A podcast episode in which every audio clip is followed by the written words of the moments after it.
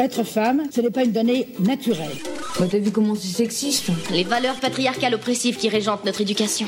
Qu'est-ce que c'est que le sexisme C'est le résultat d'une histoire.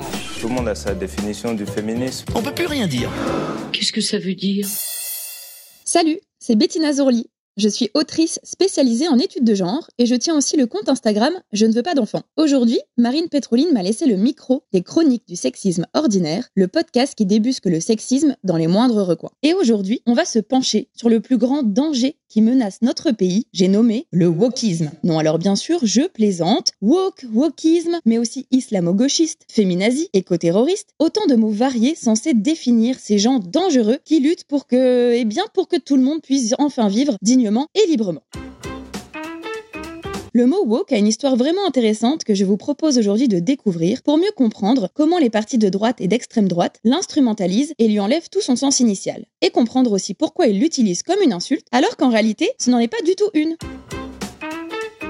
En anglais, woke ça veut dire éveillé. C'est une expression employée massivement depuis les années 1960 par les militantes et militants afro-américains pour dénoncer les injustices, notamment raciales, et le besoin impérieux de se réveiller face à ces injustices. La première occurrence de l'expression remonte à plus loin. En 1896, Booker T. Washington, un ancien esclave devenu professeur, écrit le texte The Awakening of the Negro, où il évoque l'idée d'un besoin pour les afro-descendants et afro-descendantes de s'éveiller politiquement. Bon alors en réalité, le vrai mot, grammaticalement correct, devrait être awaken si tu as bien suivi les cours d'anglais au lycée, mais il s'agit d'un argot utilisé par les communautés militantes. Et personnellement, je trouve que c'est aussi plus facile à prononcer et donc plus impactant. Si le mot a été utilisé outre-Atlantique depuis euh, plus de 50 ans, on le connaît en Europe depuis seulement une dizaine d'années. Et on en a énormément reparlé depuis début 2010, et en particulier depuis le mouvement Black Lives Matter qui a émergé aux États-Unis face aux violences policières grandissantes et au racisme d'État ainsi qu'au racisme ordinaire. Le hashtag StayWoke se diffuse rapidement sur les réseaux sociaux et permet des rassemblements et manifestations massives. Sauf qu'en France, bah nous on fait jamais rien comme tout le monde. C'est-à-dire que le mot, sitôt arrivé chez nous, a été repris par la droite, jusque par notre cher ancien ministre de l'Éducation Jean-Michel Blanquer, et par l'extrême droite, pour parler d'une menace venue tout droit des États-Unis, le progressisme. Éric Ciotti en parle comme de la nouvelle terreur du siècle, Éric Zemmour quant à lui utilise le terme de propagande woke, et en janvier 2022, le Collège de philosophie de l'Université de la Sorbonne va même jusqu'à inviter Jean-Michel Blanquer pour participer à une conférence sur la pensée woke, perçue comme une menace par ces institutions un tantinet archaïques.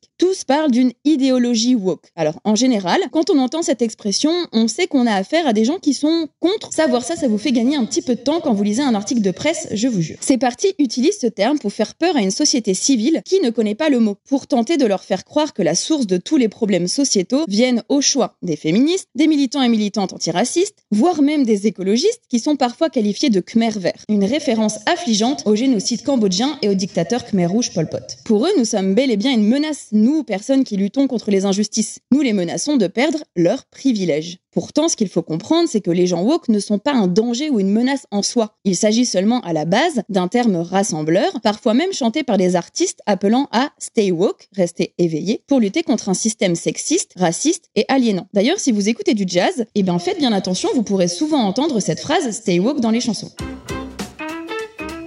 Résumer, le wokisme, c'est la francisation et la fascisation de l'argot anglais woke pour détourner les citoyennes et citoyens du vrai problème, à savoir un système capitaliste à bout de souffle sur lequel se gavent ceux qui tentent de nous faire regarder ailleurs.